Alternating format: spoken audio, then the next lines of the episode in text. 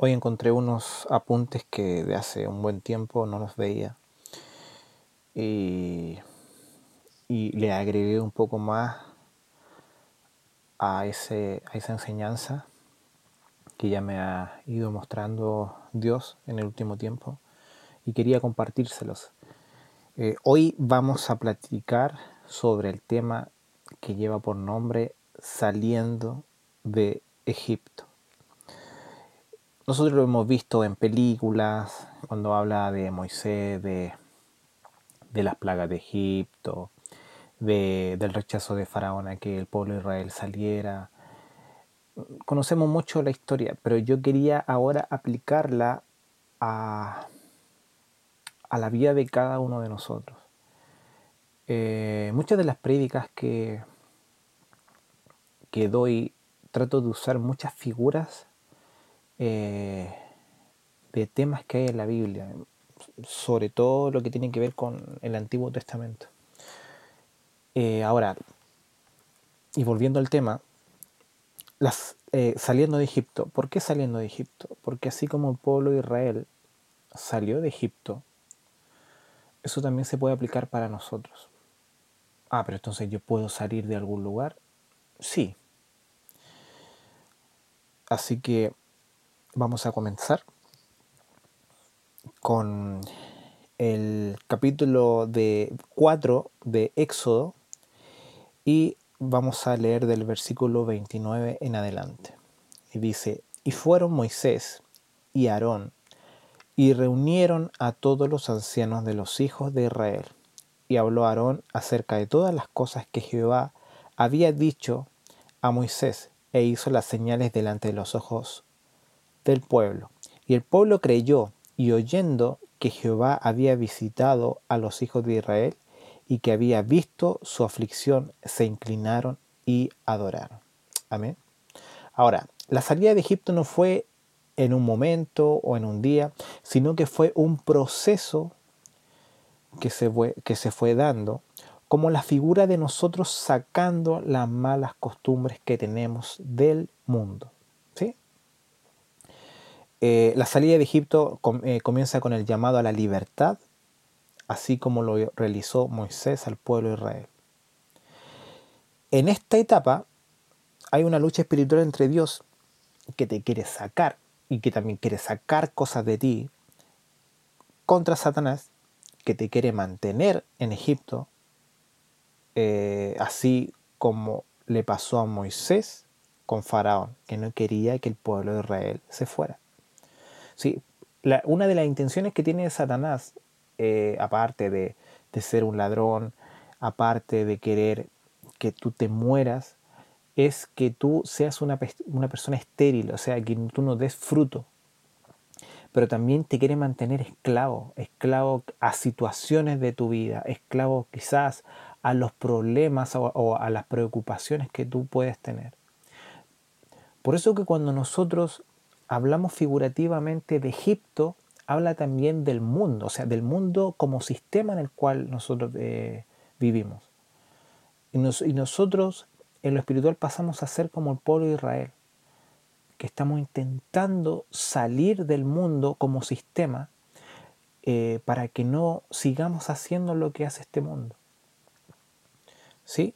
Entonces, volviendo al versículo bíblico y al leerlo, Éxodo 4:29, y fueron Moisés y Aarón y se reunieron y reunieron a todos los ancianos de los hijos de Israel, y habló Aarón acerca de todas las cosas que Jehová había dicho a Moisés, e hizo las señales delante de los ojos del pueblo, y el pueblo creyó, y oyendo que Jehová había visitado a los hijos de Israel, y que había visto su aflicción, se inclinaron y adoraron.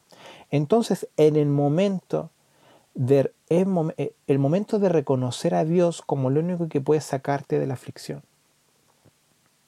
No hay nadie más que te pueda sacar de la aflicción, solamente Dios. En muchas ocasiones buscamos nosotros al psicólogo, buscamos nosotros quizás en nuestra pareja, en nuestros hijos, en nuestro trabajo, en nuestros amigos, en el carrete, no sé, eh, en la, en la salida con nuestros partners, con nuestro bro. Eh, queremos que eso nos saque la aflicción que llevamos. Pero como te digo, y como dice este versículo bíblico, debemos reconocer de que el único que puede sacar la aflicción de nosotros es Dios. Ahora, aquí habla de que ellos se inclinaron y adoraron cuando vieron que eh, Dios había visto su aflicción. Pero ¿qué significa inclinarse? Habla de humildad. Entonces, cuando nosotros estamos pasando por problemas y, cuando ya nos damos cuenta de que tenemos que salir de este mundo y sacar las costumbres de nosotros que tenemos de este mundo, tenemos que reconocer. Y cuando nosotros reconocemos, es parte de lo que es la humildad. Hay mucha gente que yo he escuchado que dice, no, yo no necesito cambiar. No, yo no necesito dejar cosas. Y eso es falta de humildad. Y como tienes falta de humildad, provoca de que tú no puedas incluso reconocer a Dios como tu único Salvador. Entonces tenemos que ser humildes. Y después dice también, se inclinaron y adoraron. Entonces tenemos que también adorar al Señor.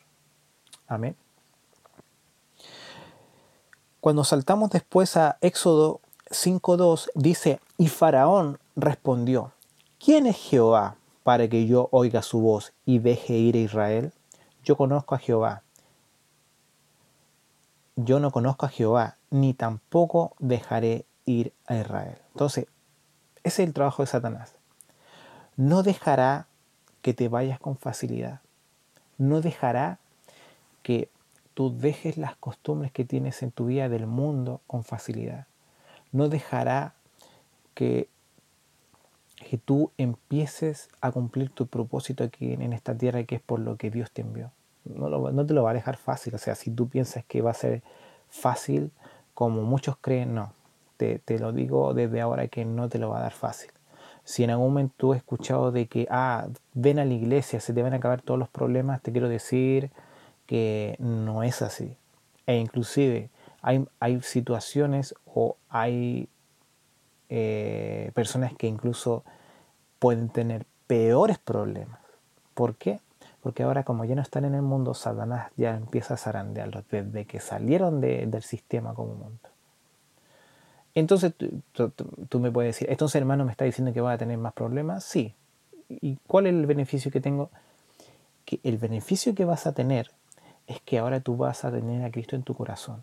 Y eso va a provocar de que aun cuando vengan los problemas, tú vas a poder estar tranquilo, vas a poder estar en paz. ¿Por qué? Porque tú vas a saber de que Dios te va a sostener. Recuerde que la palabra de Dios dice que a los que aman a Dios, todas las cosas los ayuda para bien. Ahora, mucha gente se olvida de que, de que también lo malo te puede ayudar para bien, porque ahí dice, a los que aman a Dios, ya todas las cosas, a ver, lo bueno son todas las cosas, no. Lo malo son todas las cosas, no. Lo malo y lo bueno son todas las cosas. Entonces es un complemento entre lo bueno y lo malo. Eso va a provocar todas las cosas. Pero, ¿por qué lo bueno y lo malo eh, me va a ayudar para bien? Porque aun cuando tú estés pasando por un momento de dificultad, te va a bendecir ese momento de dificultad porque te va a hacer crecer. Hay que recordar que en muchos momentos dentro de la Biblia, eh, al pueblo de Israel, e inclusive Cristo fue el desierto. Y cuando hablamos de desierto hablamos de que figura de la prueba, de la dificultad, del momento en que uno va a estar como en tentación también, ¿sí? Entonces, van a haber momentos en que nosotros vamos a estar en prueba y esa prueba va a provocar en mí que yo pueda crecer cuando hablamos de lo malo. Pero a la vez, lo bueno obviamente me va a estar bendiciendo. Entonces, volviendo al versículo, a los que aman a Dios, todas las cosas le ayudan a bien. ¿Por qué? Porque todo me va a ayudar para bien. Hasta lo malo me va a ayudar para bien. Cuando yo me estoy pasando por una dificultad, esa dificultad se va a convertir en bendición. Lo que le pasó a Job, Job perdió todo, pero al final tuvo más de lo que había tenido en el momento de perder. Cuando tú eres, eh, cuando tú eres fiel con Dios, cuando tú eres leal con Dios, cuando tú crees en Él, Él te va a bendecir.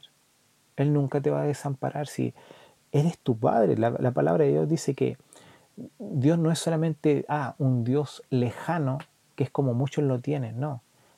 Dios también es tu Padre. Y al ser tu Padre, tú también tienes privilegio. Tú también vas a tener herencia. ¿Sí? Eh, volviendo a Éxodo, ahora vamos a saltar del versículo 2 al 4. Éxodo 5.4 dice, entonces el rey de Egipto le dijo Moisés y Aarón, ¿por qué hacéis cesar al pueblo de su trabajo? Volved a vuestras tareas. Dijo también Faraón, he aquí, el pueblo de la tierra es ahora mucho, y vosotros le hacéis cesar de sus tareas. Y mandó Faraón aquel mismo día a los cuadrilleros del pueblo que lo tenían a su cargo, que lo, que lo tenían a su cargo, y a sus capataces diciendo, de aquí en adelante no daréis paja al pueblo para hacer ladrillo, como hasta ahora. Vayan ellos y recojan por sí mismos la paja, y les, y les impondréis la misma tarea de ladrillo que seis antes y no les disminuiréis nada, porque están ociosos, por eso levantan la voz diciendo, vamos y ofrezcamos sacrificio, sacrificios a nuestro Dios.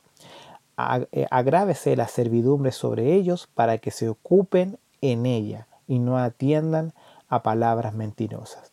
Y saliendo los cuadrilleros del pueblo y sus capataces, hablaron al pueblo diciendo, así ha dicho Faraón, yo no os doy paja. Id vosotros y recoged la paja donde la halléis, pero nada se disminuirá de vuestra tarea. Entonces el pueblo se esparció por toda la tierra de Egipto para recoger rastrojo en lugar de paja. Y los cuadrilleros los apremiaban diciendo, acabad vuestra obra, la tarea de cada día en su día, como cuando se os daba paja, y azotaban a los capataces de los hijos de Israel que los cuadrilleros del faraón habían puesto sobre ellos, diciendo, ¿por qué no habéis cumplido vuestra tarea de ladrillo ni ayer ni hoy, como antes? Y los capataces de los hijos de Israel vinieron a faraón y se quejaron a él, diciendo, ¿por qué lo haces así con tus siervos? No se da paja a tus siervos, y con todo nos dicen hacer el ladrillo. Y he aquí, tus siervos son azotados, y el pueblo tuyo es el culpable. Y él respondió, ¿estáis ociosos? Sí, ociosos, y por eso decís, vamos y ofrezcamos sacrificios a Jehová. Id pues ahora y trabajad, no se os dará paja y habéis de entregar la misma tarea de ladrillo.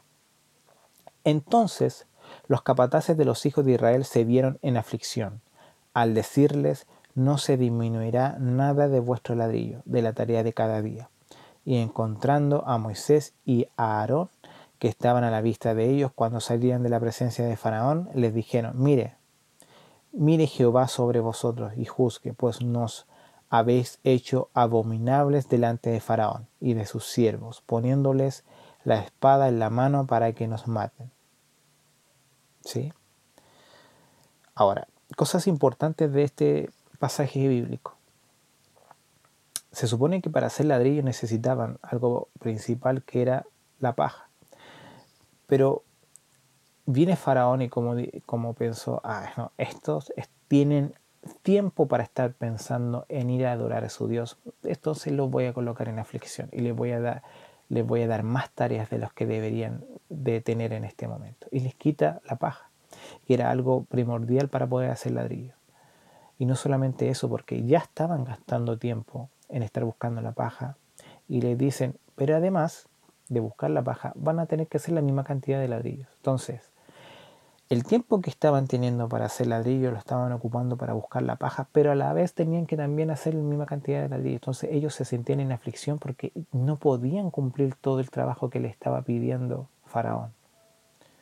Entonces cuando estás en el momento de la decisión, llegarán capataces a presionarte y para que desistas de tu decisión de seguir a Cristo, llenándote de aflicción e inseguridad. Eso siempre te va a pasar. Cuando tú decides seguir a Cristo, lo primero que va a pasar es que van a empezar a tener, vas a empezar a tener problemas y eso va a provocar en ti y vas a decir, a ver, ¿realmente la decisión que yo estoy tomando es la correcta? Entonces, Satanás lo primero que va a querer hacer cuando tú quieres seguir a Cristo es duda, duda, duda. Te va a empezar a multiplicar los problemas y tú vas a empezar a sentirte inseguro, a sentirte con aflicción, a decir, o sea, yo antes de recibir a Cristo, yo tenía una vida eh, relativamente normal y tranquila, pero ahora que yo estoy con Cristo en mi corazón, estoy teniendo todos estos problemas, entonces eso provoca duda en ti. Eso provoca de que tú pienses, la decisión que yo tomé habrá sido la correcta. Luego cuando leemos Éxodo capítulo 6, versículo 6, dice, por tanto dirás a los hijos de Israel, yo soy Jehová, y yo os sacaré de debajo de las tareas pesadas de Egipto, y os libraré de su servidumbre, y os redimiré, redimiré con brazo extendido y con juicios grandes y os tomaré por mi pueblo y seré vuestro Dios, y vosotros sabréis que yo soy Jehová vuestro Dios, que os saco de debajo de las tareas pesadas de Egipto. Ahora, Dios te está diciendo, te va a sacar las tareas pesadas del mundo, porque Él lo prometió, porque Él está viendo la aflicción que tú estás viviendo. Y como Él te está mirando y tiene, tus ojos, tiene sus ojos en ti, Él te va a ayudar. No hay prueba que no se pueda soportar. Nosotros, cada prueba que nosotros tenemos es porque nosotros podemos soportar. Dios nunca a ti te va a dar una prueba, ni a mí me va a dar una prueba que yo no pueda soportar. Si Dios tampoco es un Dios cruel. ¿Sí? Ahora, Éxodo 6, 9 dice, de esta manera habló Moisés a los hijos de Israel pero ellos no escuchaban a Moisés a causa de la congoja de su espíritu y de la dura servidumbre. O sea, imagínense, era tan grande la aflicción que ellos tenían que su estado espiritual eh, estaba eh, acongojado, estaba, estaba contrito, estaba desintegrado por la, por la dura servidumbre que estaban viviendo en ese momento. Entonces, a veces va a pasar, o en muchas ocasiones va a pasar, que no quieres escuchar lo que Dios te dice por la condición de tu espíritu o la presión que tienes en tu vida. E inclusive a lo mejor en este momento tienes un conocido que tú le estás entregando la palabra de Dios y, está, estás predicándole, estás sembrando él, pero el estado espiritual que tiene él, la condición espiritual que tiene, tiene, una, tiene tanta presión que está provocando que Él no te escuche. Y no solamente eso, está provocando esa presión de que no escuche la voz de Dios, que no escuche el llamado que le está dando Dios. Por eso que cuando le hablemos a alguien tenemos que orar decir, Señor, libra a ese hermano o libra a esa persona de, de, la condición de un espíritu que a lo mejor no quiere aceptar lo que yo le estoy diciendo. Que cuando yo le vaya a hablar, él pueda escucharme, pueda recibir la palabra que yo le estoy dando.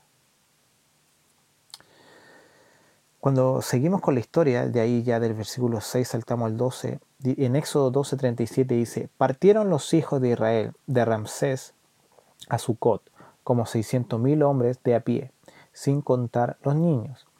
También subió con ellos grande multitud de toda clase de gentes y ovejas y muchísimo ganado. El tiempo que los hijos de Israel habitaron en Egipto fue 430 años. Habla este versículo bíblico de cuando salen de Egipto. Después saltamos al versículo 13, al, disculpen, al capítulo 13, versículo 20 de Éxodo, y dice, partieron de Sucot y acamparon en Etam, a la entrada del desierto. Y Jehová iba delante de ellos de día en una columna de nube para guiarlos por el camino y de noche en una columna de fuego para alumbrarles, a fin de que anduviesen de día y de noche. Nunca se apartó de delante del pueblo la columna de nube de día, ni de noche la columna de fuego. Entonces habla de que cuando llegas al desierto, Dios te empieza a proveer con guianza y alumbramiento. Te va a dar todo lo que necesitas cuando tú sales de Egipto. Cuando tú decides salir del mundo como sistema, Dios te va a sustentar siempre. Éxodo 14, 10 dice, y cuando Faraón se hubo acercado, porque como también nosotros conocemos la historia de, del pueblo de Israel y, su, y de su liberación, ellos salen, pero luego Faraón decide perseguirlos con todo su ejército. Por eso que aquí dice, y cuando Faraón se hubo acercado, los hijos de Israel alzaron sus ojos y aquí que los egipcios venían tras ellos, por lo que los hijos de Israel temieron en gran manera y clamaron a Jehová y dijeron a Moisés, ¿no había sepulcros en Egipto que nos has sacado para que muramos en el desierto? O sea, ellos ya como que vieron el ejército y ya se sintieron muertos. ¿Por qué has hecho así como nosotros que nos has sacado de Egipto? ¿No es esto lo que te hablamos en Egipto, diciendo, dejadnos servir a los egipcios, porque mejor nos fuera servir a los egipcios que morir nosotros en el desierto? Entonces, el intento de Faraón, es decir, de Satanás, de no dejar salir al pueblo de Egipto, llena de temor y de duda, que era lo que yo explicaba anteriormente. Cuando él sale a perseguirte, luego de tu, de tu de tu transcurso de liberación, van a haber momentos en que te van a llenar de temor y de duda. Pero yo te quiero decir de que aun cuando tengas ese temor y aun cuando tengas esa duda, igual Dios te va a liberar. Ahora, no solo abrió el mar para que caminen los israelitas, también, también abrió el mar para que camines tú, para que camine yo, para que camine nuestras familias, para que caminen nuestros, eh, nuestros conocidos, nuestros vecinos, nuestros compañeros de trabajo. Para eso también Dios abrió el mar, para que todos nosotros podamos cruzar, para que todos nosotros podamos salir de Egipto y cruzar al desierto, y para que podamos ser sustentados. También abrió el mar para que lo que te persigue deje de hacerlo y quede atrás. Para lo que te mantiene esclavo sea derrotado. Para eso abre el mar. Por eso que te quiero decir de que Dios va a cumplir el propósito en ti. Va a pasar, va a pasar. Quizás van a haber momentos en que tú no lo vas a creer o no lo vas a ver, pero aún así Dios lo va a hacer. Y leyendo ya Éxodo capítulo 14, versículo 13, dice, y Moisés dijo al pueblo, no temáis, estad firmes y ved la salvación que Jehová hará hoy con vosotros, porque los egipcios, los egipcios que, hoy, que hoy habéis visto, nunca más para siempre los veréis. Jehová peleará por vosotros y vosotros estaréis tranquilos. Es decir, estarán tranquilos luego de su salida del mundo. Dios te ama y Dios te acompaña en todo el transcurso de tu vida. Nunca te va a abandonar. Tienes que confiar en Él. Y si, es eh, si eres una persona que lleva muy poco tiempo en el Evangelio, te quiero decir de que a pesar de la aflicción, de la duda y de todo lo que te está pasando, Dios está contigo y Dios tiene grandes planes para ti y para tu familia. Así que esto fue extranjero.